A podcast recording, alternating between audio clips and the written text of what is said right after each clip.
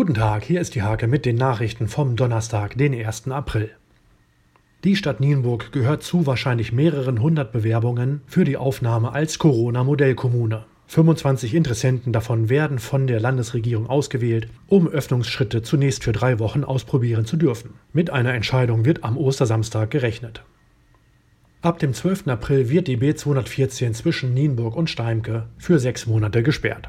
Auf der Zeller Straße in Nienburg und auf der Bundesstraße wird die Deckschicht erneuert.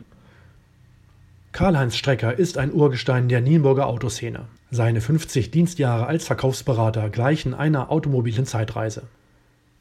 In unserer Jubiläumsserie Historischer Freitag geht es diesmal um das Osterfest. Wir nehmen für euch einige Ostertraditionen und Bräuche unter die Lupe.